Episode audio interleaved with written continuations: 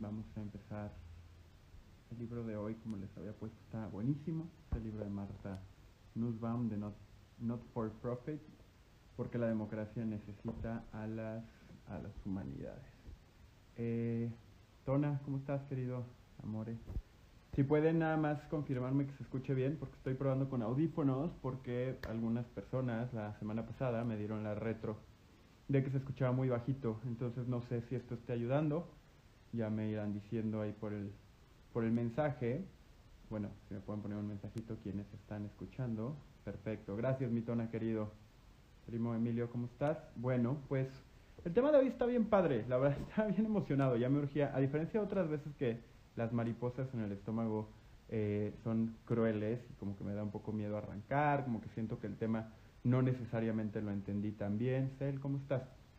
En esta ocasión, la verdad, el tiempo me dio, eh, el tema dio, la autora dio, su forma de escribir es muy clara, muy concisa y estoy muy entusiasmado de poder compartir con ustedes el resultado de la lectura de este texto. Texto sugerido por quien se acaba de conectar, por Nanita Story. Muchas gracias, Dani. La verdad es un librazo, es un... Eh, texto que vale muchísimo la pena leer, conocer, independientemente de a lo que te dediques, independientemente de, de cuáles sean tus aspiraciones políticas, sociales o personales, entender un poquito mejor los fenómenos como el fenómeno de la educación y cómo impacta en la manera como los países pueden llevar a cabo su, su socialización, su generación de ciudadanía, es un tema bien valioso y la verdad es que ella contó que es filósofa eh, y no por nada contra los filósofos, seguro algunos se unirán al rato. Eh, es muy clara en sus planteamientos, ¿no? Entonces, pues yo voy a tratar de ser igual de claro, voy a tratar de transmitirles con emoción y entusiasmo lo que a mí me generó el libro, darles una reseña amplia del contenido, eh, platicar, ¿no? Creo que pueden salir varias preguntas de, de quienes se vayan uniendo, entonces, pues platicar un poquito de, de, qué va lo que plantea ella, ¿no? El libro eh, empieza diciendo que hay como una cierta amenaza, lo que ella llama la crisis silenciosa, una amenaza al modelo democrático, por una, una confrontación a, eh, a, las humanidades en las escuelas. Hoy en día eh, hay una gran tendencia a hacer más chiquitas en las escuelas y en las universidades las asignaturas, las clases de humanidades, historia, arte, etcétera, y crecerlo en otro tipo de, eh, de disciplinas más aplicables, más hacia el negocio, hacia la matemática, hacia la física. Incluso hace algunos años la megatendencia para sacar a los países de la pobreza era tratar de enseñar STEM, ciencias, tecnología, ingeniería y matemáticas, eh, y se, se, se, dio mucho, mucho enfoque a esto, y no es que esté mal, lo vamos a platicar ahorita, pero fue a costa de el tratamiento que se le daba a las humanidades y a las liberal arts y a la historia y a otras, ¿no? Entonces, eh, me lo he hecho, les quiero dar el, el, ahora sí que el panorama general, dice que hay una crisis, después te dice que tenemos que educar para la democracia, no para el negocio, que es donde empieza a generar esta contraposición entre eh, pues enseñar artes y enseñar mates, por ponerlo de alguna forma. Después te habla de la moralidad y las emociones, te habla de cómo educar a las personas y entra un poco a entender la psicología de los chamacos eh, y cómo el disgusto y otro tipo de, de, impulsos generan la forma como socializamos y cómo la educación tendría que ayudar a contenernos. Aquí se toca un poquito con otros libros ya reseñados. Te habla de la importancia de generar un modelo pedagógico muy socrático, eh, en lo que hace es que las personas piensen, reflexionen, que les guste el debate. Y a mí que no me gusta argüendear, eh, pues te habla de la importancia de un pensamiento más socrático, un pensamiento más, más amplio eh, y más estructurado. Te dice que todo esto habría de desembocar a la generación de ciudadanos del mundo, porque pues sabe que estamos en una sociedad, en un mundo interrelacionado, y no lo deja fuera y hace un como último giro en dos sentidos. Por un lado te dice que hay que cultivar la literatura y las artes, y eso es, ese es un argumento muy padre y lo vamos a ver ahorita que entremos más a fondo. Te dice que eh, tenemos que hacerlo, ¿por qué? Porque el juego, el modelo de juego, que también se cruza con el de Refusal of Works y otros temas que hemos visto, pues son los que nos van a permitir desarrollar seres humanos mucho más integrales. Y por último, te dice que la de educación democrática contra las cuerdas y ese es el sentido general de por lo que escribe el libro, porque ella, que es una influyente filósofa, pedagoga, educadora, enfocada en el tema de educación, pues se dio cuenta que a nivel mundial, eh, y ella sobre todo trabaja en Inglaterra, la India y Estados Unidos, había como una tendencia que estaba haciendo sin que nos diéramos cuenta que valores, hola, hola, ¿cómo estás? Ahí, qué bueno que te conectaste, mi querida Gra, Alex, ah, ¿cómo, cómo van? eh, pues estamos platicando del libro de Marta Nussbaum, ¿no? De esta filósofa que habla de por qué es importante seguir pensando en las humanidades, con todo y que la tecnología y la ciencia, evidentemente, no es que compitan, no es que la ciencia y las humanidades estén peleadas, es solo la manera como la democracia requiere el desarrollo de capacidades del espíritu que eh, pues incluyen desde la escuela. ¿Por qué? Porque es el lugar donde es más fácil supervisarlas, ¿no? Entonces, ese es en general el libro, ¿no? Hay una amenaza porque estamos perdiendo las humanidades, estamos perdiendo ciertos valores morales que nos permiten construir modelos de entendimiento, eh, estamos en la necesidad de generar un modelo de desarrollo socrático de la razón y tendríamos que cultivar la imaginación por medio del arte y, sobre todo por medio del arte. Eh, hasta aquí ya se echaron el resumen general. Me voy a ir a fondo con argumentos de cada uno de los capítulos, que están bien buenos, los tengo hasta en negritas. Dani, querida, hola. Eh, y me voy capítulo por capítulo, como cada como cada semana. Si van saliendo dudas, si hasta este punto hay alguna duda de, oye Marcelo, ¿por qué estamos leyendo esto? O, qué llevó a la señora Marta Nussbaum, lo que sea, eh, pues váyanlas echando por ahí, ¿no? Quisiera que en ese sentido sea lo más atractivo. Pero bueno, el primer capítulo te dice que la educación, tenemos que dejar de pensar la educación como un modelo estrictamente para el desarrollo económico de los países. Te dice que si bien la educación es eh, una capacidad de generación de movilidad social hasta cierto punto, también debería de ser constructora de ciudadanos y también debería de ser eh, una herramienta para ayudar a las personas a construir vidas significativas. Y para lograr estos tres fenómenos, crecimiento económico, vidas significativas y una mejor ciudadanía, se tienen que lograr tres grandes atributos. Pensamiento crítico, la capacidad de trascender una visión localista del mundo y la habilidad de imaginarnos en los zapatos de otros. Entonces, esas son herramientas que te dan materias que han salido de la currícula a lo largo y ancho del mundo, tratando de traer materias que ayuden a la gente solamente a tener mejores empleos o a participar mejor del modelo económico. Entonces, esa es la amenaza y ante esa amenaza lo que dice es que Estados Unidos y algunos otros países han logrado eh, detener esta, esta presión de meter a fuerzas materias que no necesariamente desarrollan el espíritu, porque ahí, hola, hola Rexy, hola Roms, eh, porque ahí hay una tradición de desarrollar el, aprendizaje activo, ¿no? Yo no estudié en Estados Unidos, no estudié en escuela eh, con modelo americano, pero mi entender de las personas que conozco es que sí eran mucho más aplicados, mucho más de arremangarse. Yo vengo de un modelo un poco más tradicionalista con todo y que estudié en escuela jesuita eh, y después en el TEC de Monterrey, que era una educación basada en la resolución de problemas, no era estrictamente eh, una educación activa en términos de modelos, a lo mejor de, del pensamiento sajón, donde a los niños les das un tema y los van desarrollando. Cada vez más, más mm, hola madre querida, cada vez va más hacia allá, pero en general eh, en países como los latinoamericanos éramos más memoristas, más rigoristas, ¿no? Te lo aprendes, hay un examen, pasas y te sabes lo que tienes que saber. Y te dice que tenemos que pasar de un paradigma de la educación jesuita, es la ibero, Estudié en el ITAM, eh, pero desde mi primaria hasta mi, y toda mi secundaria estudié en el Lux, en el Instituto Lux en León, Guanajuato, que es 100% jesuita y la verdad la pasé cañón. Después me fui al TEC y después al ITAM. Tengo un poco, un poco de emprendedor en mi corazón, un poco de eh, jesuita y un poco de tecnócrata neoporfirista, ¿no? Eh, y te dice que tenemos que pasar del paradigma, esa es la razón, tenemos que pasar del paradigma de únicamente el dinero a lo que ella llama el paradigma del desarrollo humano. Y para ella el paradigma del desarrollo humano implica siete habilidades, ¿ok? La primera habilidad es pensar sobre lo político sin calentarnos. Está difícil, pero en teoría la educación nos puede ayudar a eso. La segunda es tratar a todas las personas igual sin importar raza, sexo, género, preferencias sexuales, etcétera. Eso también en todos los locales dice aquí no se discrimina, pero en los hechos muchas veces pasa. La educación podría ayudarnos bajo un nuevo paradigma. El tercero es la habilidad de preocuparse por los demás y cómo la política impacta en sus vidas. Más adelante habla de la empatía, pero desde ahorita tendríamos que saber que la educación juega un papel súper importante para que seamos capaces de ponernos en los zapatos del otro. El siguiente es imaginar la vida más allá de estadísticas agregadas. Eso, mi querida chica hacker, a los itamitas nos vendría muy bien porque nos enseñan mucho a estudiar a la sociedad a través de promedios, nos enseñan mucho a estudiar a la sociedad a través de números y es importante que la educación nos enseñe también a ver a los ojos a las personas que resultan verse afectadas o beneficiadas por las decisiones que tomamos como parte de una organización, como líderes de alguna empresa, alguna sociedad, ¿no? El siguiente habilidad para el desarrollo humano como paradigma educativo es la posibilidad de juzgar a los gobernantes de forma crítica, pero con un sentido realista. Ni pedir que el gobernante sea omnipotente y todo resuelva, ni entregarle las llaves del coche y decir tú haz lo que quieras. Eh, como ciudadanos tenemos que ser capaces de ser críticos. Tenemos que ser capaces de ver a la nación como el lugar donde sucede el bienestar de las personas, más allá de grupos, y tenemos que ser capaces, como séptima y última habilidad, que la educación basada en un paradigma de desarrollo humano, entender que los países ya no tienen forma de aislarse de otros países.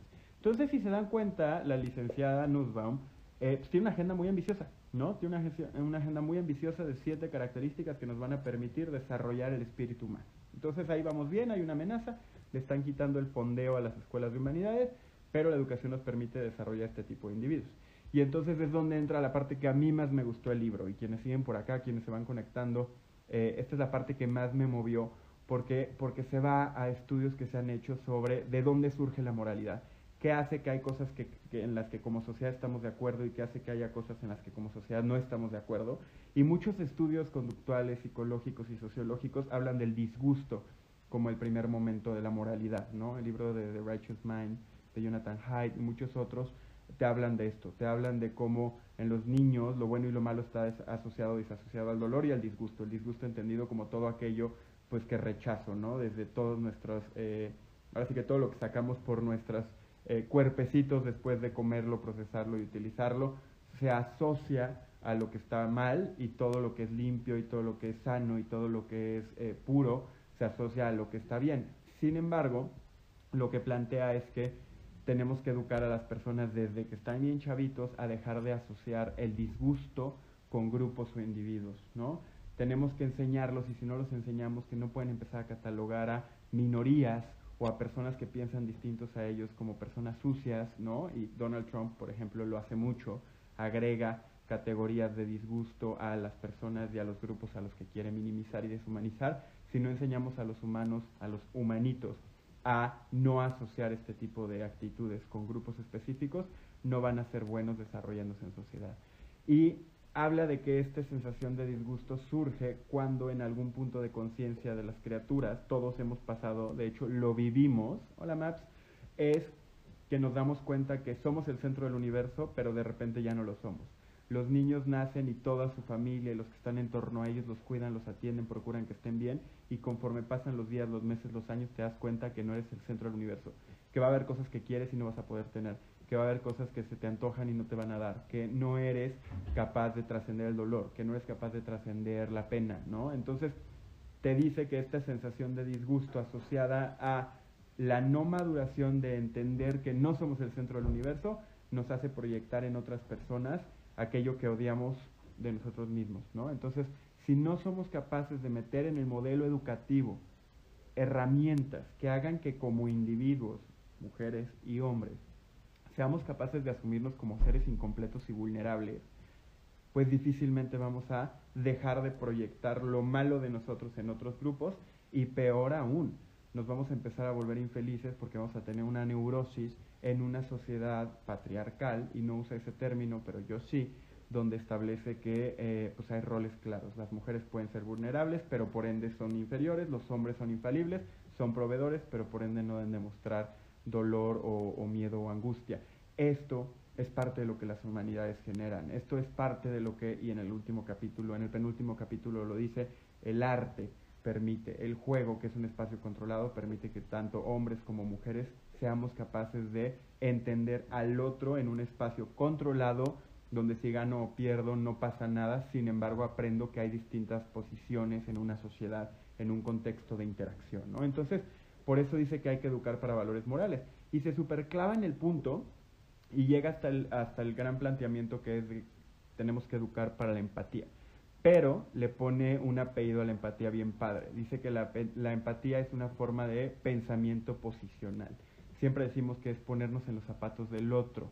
Ella sí lo habla en términos de locación, es decir, yo veo el mundo con tus ojos, sin embargo, te dice que la empatía no es suficiente. Y a mí eso me encanta y se toca con el libro de Paul Bloom, de Against Empathy, porque cuando tú solo eres empático, por ejemplo, los asesinos seriales son empáticos logran conectar con las personas porque saben ponerse en sus zapatos, pero todo para llevar a cabo una serie de nociones pues alteradas de la interacción social. Entonces te dice que tenemos que educar para la empatía, pero tenemos que educar para la simpatía.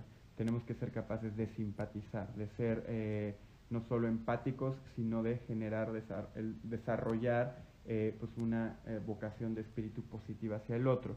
Entonces, eso es bien importante porque está muy de moda hablar de empatía, hay que ser empáticos. La empatía tiene dos problemas. Uno, puede ser usada para malas cosas y dos, suele ser más usada para lo que está cerca que lo que está, que lo que está lejos. Si la pensamos como pensamiento posicional, ¿qué es lo que sucede? Pues yo me puedo poner más fácil en los zapatos de un hombre blanco, heterosexual, mexicano de treinta y tantos años, que de una mujer negra, madre soltera en Nairobi. La empatía sí funciona, entonces necesitas la capacidad de educar para la empatía, pero también para la simpatía. Y te dice, y eso está padre, si ustedes aquí alguien tiene hijas o tiene hijos o educa, sé que algunos de aquí dan clases, de los que están aquí conectados, las que están aquí conectadas, hay tres cosas que te ayudan a, evitar que eh, los valores morales generen este tipo de choques donde a los grupos minoritarios los afectas. Son tres. El primero es educar para ser responsable de tus acciones. Cuando en la educación no se te enseña a ser responsable de tus acciones, eh, empiezas a generar estas distorsiones morales. Cuando eh, no educas para tener una voz crítica, que es el segundo, hay que educar a que puedes levantar la voz y decir eso no es así, yo no lo veo así, explicar por qué no lo ves así, empiezas a generar, eh, pues ahora sí que grupos sociales que son como borreguitos. Y el tercero es enseñar que hay ciertos grupos sociales que aunque son minoritarios deberían de ser protegidos, atendidos y cuidados en, un, en el marco de una sociedad. Y pues no tengo nada con los ingenieros, yo estudié ciencias sociales, pero me encanta la física y respeto muchísimo toda la mente abstracta de quienes están metidos en los números o quienes atienden procesos. La crítica del libro y de un servidor, en, en tanto la, el lector del libro, no es en contra de ciencias puras, ni mucho menos. Es en contra de dejar fuera de la educación, tanto a nivel eh, elemental como a nivel superior, eh, materias que te permiten generar este, tipo de habilidades. Y esas materias son las humanidades. ¿Ok? Entonces, yendo hacia la mitad del libro, un poquito más adelante, se clava mucho, ahí yo no me voy a clavar, pero en la idea de una educación con un pensamiento socrático, ¿no? Entonces dice que el pensamiento socrático es aquel que te permite examinar tu propio pensamiento. La idea de que uno es responsable de su propio razonamiento y de que es capaz de interactuar con otros por medio de ideas es algo que se enseña. Mucha gente se encabrona cuando habla con otros. Mucha gente rápido quiere llegar o a una resolución cuando está interactuando en un diálogo o imponer su visión.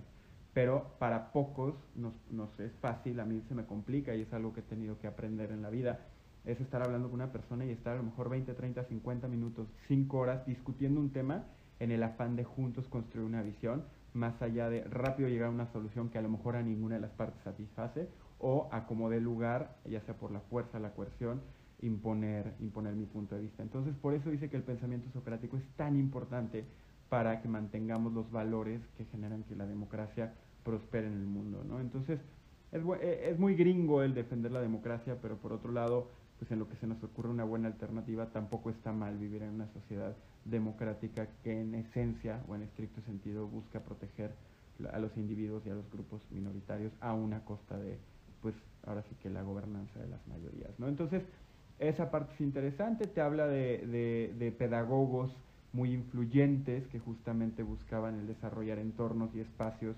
para que se diera una educación más socrática. Te habla de Pestalozzi, de Preble, de Alcott, de Mann y de Dewey. Dewey es como el gran ideólogo de la educación norteamericana, lo retoma mucho y retoma mucho también a Comte, a Mill, a Stuart Mill, que es de Oso, en el ITAM no lo enseñan muchísimo y es de los grandes triunfadores en términos del utilitarismo, pero porque pues, se descontextualiza y solo se enseña una parte de la visión de Stuart Mill y falta la otra parte. Un poco lo que le pasa a Adam Smith para los grandes lectores de economía y historia económica.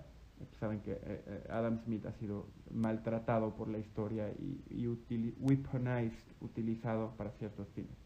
Entonces, te habla de eso y te contrasta estas visiones occidentales de la educación con un muchachón de nombre Tagore, que fue premio Nobel de literatura, que fue un gran impulsor en la India de modelos educativos que iban en contra del canon corriente, que es un sistema de castas, que es un tema de generación de clases, de generación de grupos más eh, privilegiados que otro, y pues todo eso lo mete como en una gran bolsa de pensamiento crítico. Sí, la verdad es que el libro está bien bueno, está bastante cortito, a diferencia de las, de las otras semanas, estas son 151 páginas, se lo echan en unas cuantas sentadas, aunque es espeso, la verdad es que sí tiene varios subrayado, eh, pero vale toda la pena, ¿no? Entonces, te dice del pensamiento socrático y te dice después del juego, y aquí ya medio, eh, también es donde, donde pues, yo me emocioné mucho, porque pues siendo alguien que todo el día le gusta estar jugando y se la pasa, ah, digamos que no soy la persona más seria para quienes me conocen en persona, pues te habla del juego como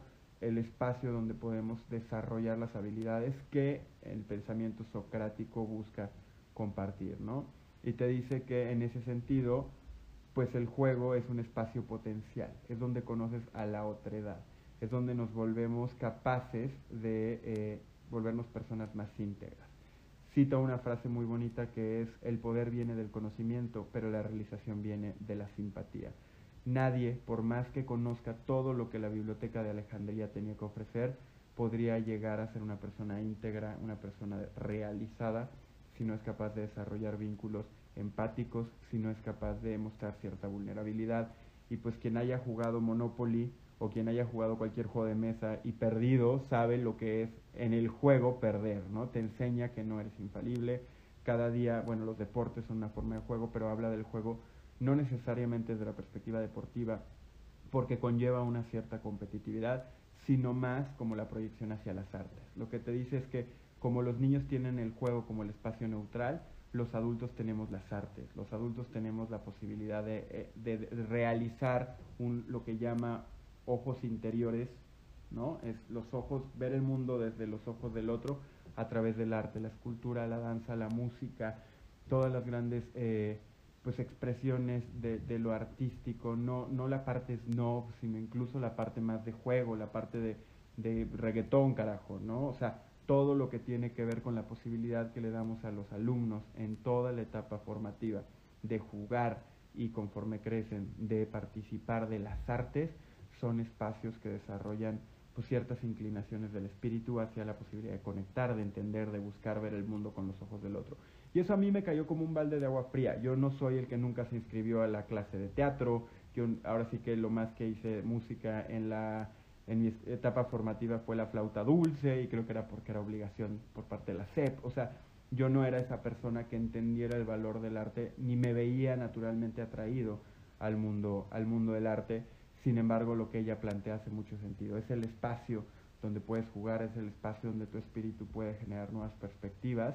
Eh, y pues algo que también es muy lindo es que te dice que en el arte el dinero es bueno, pero la creatividad es, es, es la que la lleva. Entonces, para ella no es solo una agenda la que hay que luchar de evitar que le quiten presupuesto a las facultades eh, en las universidades por un tema de dinero, sino es protegerlas más allá de dinero, porque a diferencia de a lo mejor un laboratorio muy refinado de biología, las humanidades y sobre todo las artes con que tengas un espacio abierto y un reproductor de música puedes dar danza, con que tengas eh, a lo mejor ciertas hojas de papel y lápices puedes dar eh, dibujo, etcétera. Entonces, pues lo dice como un argumento, yo lo veo más como un argumento de último recurso, en el sentido de decir, pues bueno, si ya no es por un tema de dinero, protejámoslo, ¿por qué? Porque son habilidades que se pueden enseñar en las escuelas, que ni siquiera son tan difíciles de ejecutar, ¿no? Entonces, eh, pues eso es, eso es lo que plantea ¿no? el pensamiento socrático, el pensamiento empático,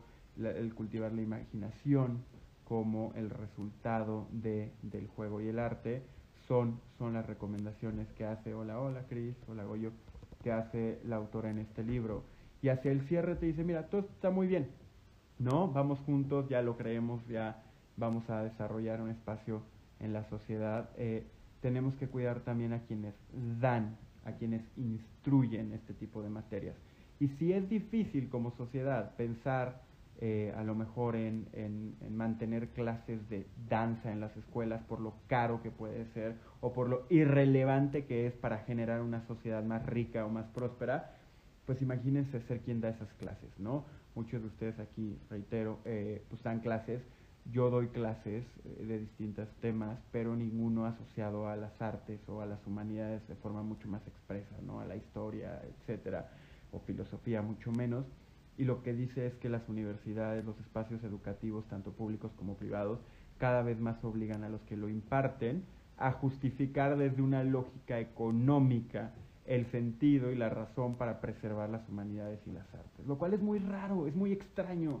Y un muy buen amigo siempre dice, que hay una trampa, y voy a hacer un paralelismo, ¿no?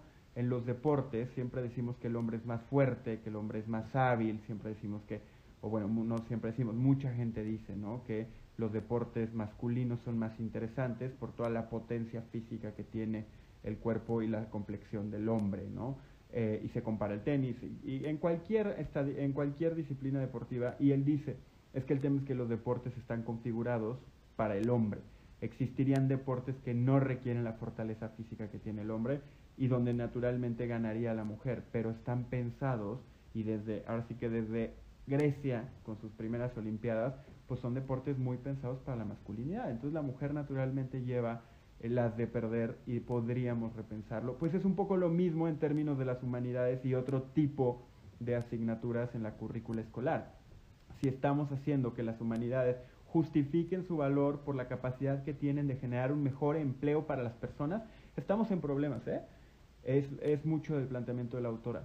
Si obligamos a los profesores de danza a justificar, y se les obliga en las universidades a justificar cómo eso hace que sean más empleables los alumnos, pues van a perder, ¿no? Entonces parte del último llamado a la acción que hace Marta, la filósofa que estamos reseñando hoy, es no le pidamos a las humanidades lo que no nos tienen por entregar lo, que no nos, lo que nos pueden entregar.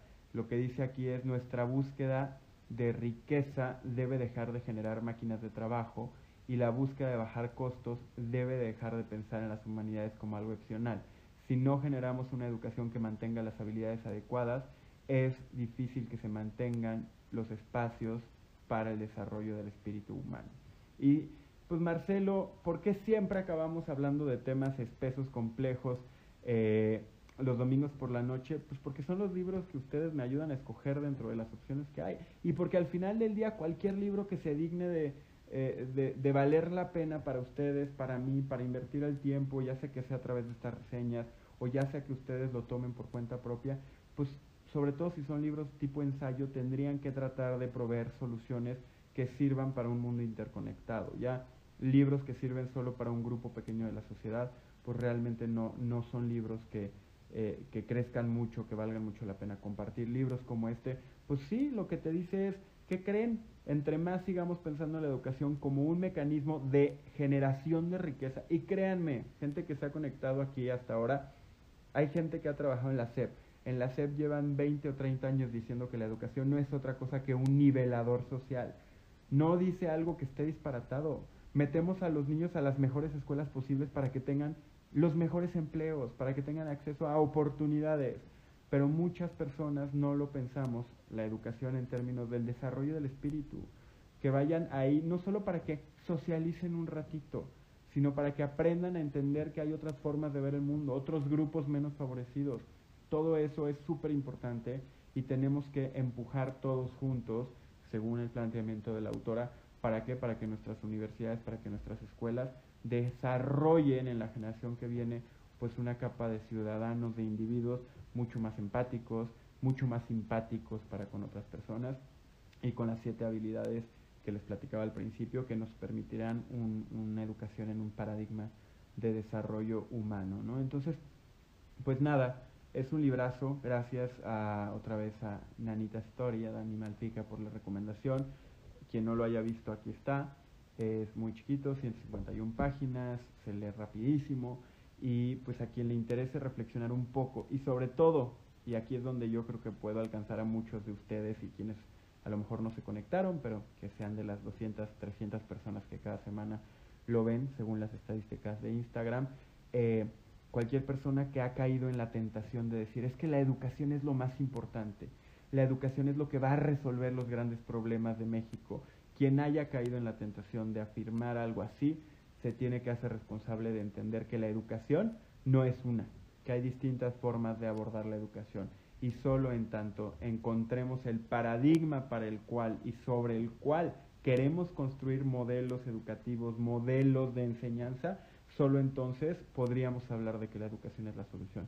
Si queremos un mundo lleno de gente que trabaje para enriquecer las arcas del sistema económico, es una forma de paradigma. Si queremos un mundo con gente, no solo a lo mejor, sí, realmente un poquito mejor en términos económicos, pero con menos neurosis porque es más empática, con mayores capacidades de mostrarse vulnerable, dispuestos y listos a luchar contra sistemas, contra visiones patriarcales, contra visiones apretujadas, estructuradas, que a lo mejor limitan el potencial del espíritu humano, pues hay que empezar a reflexionar sobre qué es la educación, más allá de que seamos o no profesores, más allá de que estemos o no directamente vinculados con el mundo académico.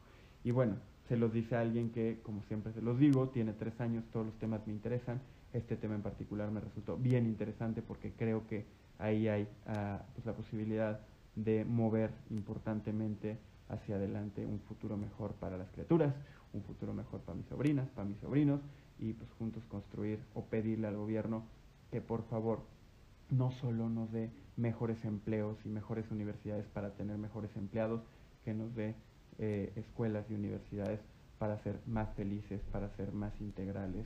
Y bueno, la, la doctora Nausbaum nos tiene aquí una, una buena recomendación, ¿no? Entonces, pues ya cerrando y bienvenidos los que se van conectando.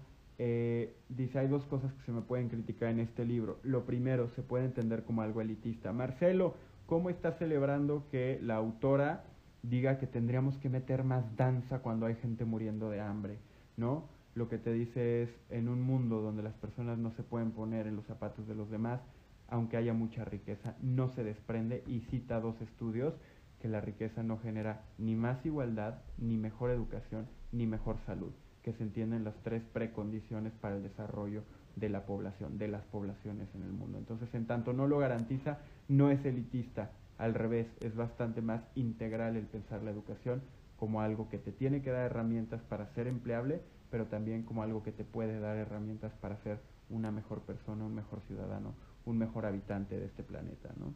Así es, construir y desarrollar un nuevo paradigma educativo es la tarea, totalmente.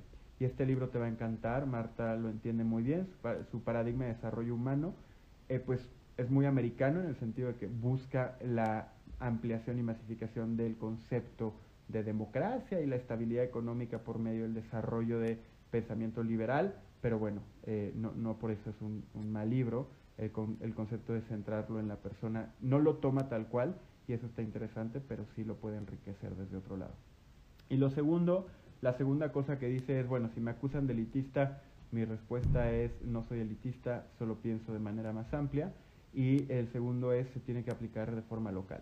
Ella tiene clarísimo que su visión es muy occidental, tiene clarísimo que su visión está muy basada en lo que ha aprendido en sus experimentos en la India, en Inglaterra, y lo poco que ha conocido en países como Australia y Sur Corea. Pero te dice que países en Latinoamérica, países en África, incluso en algunas naciones de Europa, tienen que entender desde su propia localidad, desde su propio contexto, cómo puedes hacer que tu sociedad no solo aprenda las habilidades para el trabajo, sino que desarrolle vínculos y mucho más estrechos con las distintas naciones o grupos o, eh, pues sí, o grupos que existen en un determinado país. ¿no?